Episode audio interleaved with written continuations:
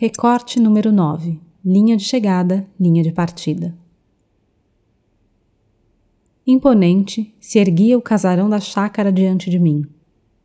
Parado à porta principal, meus dedos escorregaram quando toquei a campainha. Fazia muito calor, eu suava em bicas. Antes de subir os degraus que davam no alpendre, avistei ao longe um par de galhos que podia jurar pertenciam ao engazeiro que derrubou Adelaide. Porém, eu estava com pressa não dei atenção a ele. Queria ser o mais rápido que eu pudesse em minha, digamos, visita. No apartamento, pouco a pouco o vazio se extinguia. Na sexta-feira, logo cedo, um passo no corredor ecoava como na nave de uma catedral. Entretanto, no mesmo dia, à noitinha, a sala começava a tomar novas formas. Para ela, Comprei tapetes macios, sofás king size, mesa de jantar, cadeiras com encosto alto e uma mesinha de centro. No sábado foi a vez de equipar o quarto de Adelaide. Dediquei a ele atenção minuciosa. De uma loja especializada trouxe mobília branca e lilás decorada com motivos do fundo do mar, caranguejos, plânctons e golfinhos espalhados pelas superfícies. Com o tempo, colocamos ali também uma cama sobressalente que Nalu pegou para si havia o quarto de hóspedes, para o qual procurei móveis simples, mas aconchegantes. No domingo, a cozinha, se me é permitido dizer sem provocar náuseas, continuava entregue às moscas. Não fosse pela pia, ao cômodo só restariam os azulejos. Providenciei, acredite, um aparelho de telefone bem moderninho com secretária eletrônica e toque suave. Abortei a aquisição de qualquer um que trinasse feito um despertador de corda. Eu sabia que faltava um tanto ainda para que a casa estivesse nos trinques. Em compensação, sabia que não era de validade alguma esperar mais para que os planos se concluíssem. Bom dia, cumprimentei a funcionária, que abriu a porta assim que toquei a campainha. Bom dia, seu Arthur, retrucou polidamente.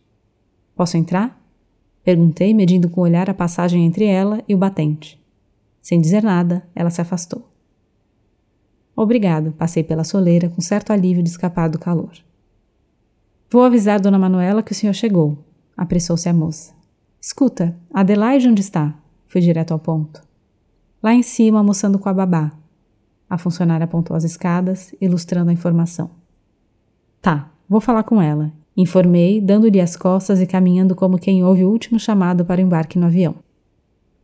Tudo bem, ouvi a resposta distante. A madeira rangeu com meus passos na escada. Olhei o relógio no pulso esquerdo meio-dia. Talvez Adelaide não quisesse comer comigo como planejei, mas não recusaria um passeio no parque, um sorvete e um filme no cinema. O casarão dos ex-sogros, se desabitado ou descuidado por motivos hipotéticos, de certo se transformaria em cenário de lendas e mitos. O lugar, suntuoso, de salas principescas e aposentos monumentais, já era assustador habitado, que dirá se deixado à própria sorte. Contudo, Nenhuma das dependências do pequeno castelo se tornaria tão apavorante quanto o largo corredor que se estendia no segundo andar além da escada.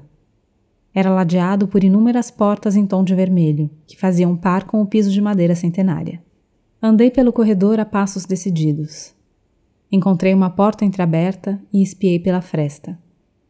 Do outro lado do quarto, avistei uma varanda afogada em muito sol, a meio caminho, sentada a uma mesa de armar, diante de uma babá com roupas brancas, estava quem eu procurava.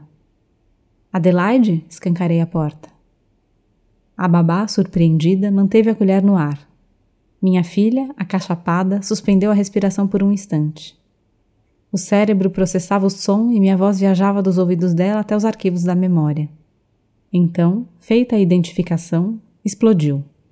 Papai! Adelaide saltou da cadeira, esbarrou na quina da mesa e veio correndo para mim. Não resisti ao brilho dos seus grandes olhos e caí de joelhos para recebê-la. Apertei minha filha nos braços, sentindo cada uma de suas frágeis costelinhas, comprimindo cada uma contra o peito. Distribuí vários beijinhos na testa, nas maçãzinhas do rosto. Passei os dedos pelos cachinhos dourados daquela cabecinha redonda. Notei a respiração rápida, respiração de alívio de espera que se encerra. Tudo bem com você? Sussurrei com um fiapo de voz. Tudo bem. A voz soou rouca, como se aprisionada havia anos na garganta. Eu vim buscar você, contei empolgado. No entanto, de repente, Adelaide se lembrou de um ressentimento. Afrouxou o laço de braços que me prendia pelo pescoço e me encarou. Pai, você vai buscar minha mãe também? Antes que eu pudesse responder, a voz de Dona Manuela bateu nas minhas costas. Arthur? Atrás dela estavam o marido e o filho. Ao olhar para eles, em meio à luz fraca do corredor, acabei imaginando vultos de assombração. Dona Manuela, me levantei. Não costumo conversar com ninguém estando ajoelhado. Como você tem passado? Ela forçou nos bons modos. Nos últimos dias, bem, muito bem, repliquei com meu maior grau de sinceridade. Ótimo. Mantivemos contato com uma das suas amigas, Madalena. Ela nos contou que você não andava muito disposto. Uma das minhas amigas? Quantas amigas ela pensava que eu tinha? É, é verdade, mas agora eu tô melhor. Vem buscar a Adelaide. Falei seco para que o assunto parasse por ali. Não queria discutir meus sentimentos e pesares com nenhum deles. Pelo visto, Ade gostou mesmo de te ver. Doutor Afonso contornou a mulher. Passou por mim e postou-se diante da neta. O comentário poderia sem dificuldade ser substituído por outro que se assemelhasse a faz tempo que você não vê sua filha, seu pai desnaturado. Adelaide, enquanto o avô falava e a olhava, agarrou a minha mão e começou a brincar com os meus dedos, como se eles fossem massinha de modelar. Com isso, desviava o foco do avô, o que por algum motivo a deixava mais confortável. É claro que ela ficou feliz, é o pai dela. Dona Manuela interveio. Tuca, tudo bem com você? Anderson me saudou, surgindo ao lado da mãe. Caminhando, caminhando, correspondi com um meneio de cabeça. Pai, você vai ou não buscar minha mãe? Adelaide nos interrompeu. Um véu pesado baixou sobre todos no quarto, uma névoa invisível. Fomos obrigados a dizer alguma coisa, Dona Manuela explicou contrariada. Ela foi viajar, pai? Indagou Adelaide, sabendo que aquela informação era mentira. Você não deu notícias e ficamos com a responsabilidade de cuidar dela, insistiu a avó, como se Adelaide não estivesse presente. Tudo bem, vocês não têm mais que se responsabilizar por nada, disse, me sentindo contrariado. Não, garoto, não é assim que as coisas funcionam. Não queremos nos afastar. Na verdade, penso que não devemos nos afastar. Manuela e eu podemos ajudar na educação da menina, contribuir, se você não se importar. Doutor Afonso, ao invés de gratidão, provocava pânico em mim. Não, obrigado. Posso fazer isso sozinho. Os senhores fiquem despreocupados. Lentamente me virei para o lado e içei Adelaide do chão. Ela se deixou instalar no colo, passando um braço pelo meu ombro. Adelaide, você ainda não acabou de almoçar, disse a babá, esquecida em companhia do prato, colher, copo e guardanapo. Não quero, não gosto de beterraba, Adelaide respondeu malcriada. Não é assim que a gente diz, Adelaide, repreendi. Tá bom, não quero mais, já estou satisfeita, obrigada, falou feito um robozinho. Ok, tudo bem então. A babá se levantou e começou a limpar a mesa da pequena refeição. Tuca, você não quer almoçar com a gente? Tá todo mundo aí, os pais da Isabel, a Bia, o Afonsinho. Você tá com muita pressa? Anderson era muito distraído. Não sei como podia ser daquele jeito sendo advogado como o pai e a irmã. Com o convite, acabou sem querer dando argumentação à parte contrária. Bia e Afonsinho, os dois sentadinhos à mesa, feito gente grande? Que bom, porque por um minuto pensei que também comessem no quarto com a babá. Dona Manuela tingiu-se de rubor. Doutor Afonso, sempre na defensiva, precisou desmontar a cara fechada e Anderson perdeu o rumo. Silêncio. Depois disso, não havia mais o que dizer que não descambasse para a discussão agressiva. Quinze minutos depois, saíamos do casarão para o mundo real. Adelaide, exultante, desatou a tagarelar sobre as semanas passadas, Falou como a avó fazia questão que a babá estivesse sempre de branco, como Bia era chata e Afonsinho ficava sempre calado. Contou até de uns gatinhos que nasceram no pomar, numa toca cavada por uma gata sob o engazeiro. Fomos a um shopping onde andamos nos carrinhos de bate-bate, voamos em aviõezinhos, nos lambuzamos de sorvete com as mais variadas e divertidas coberturas.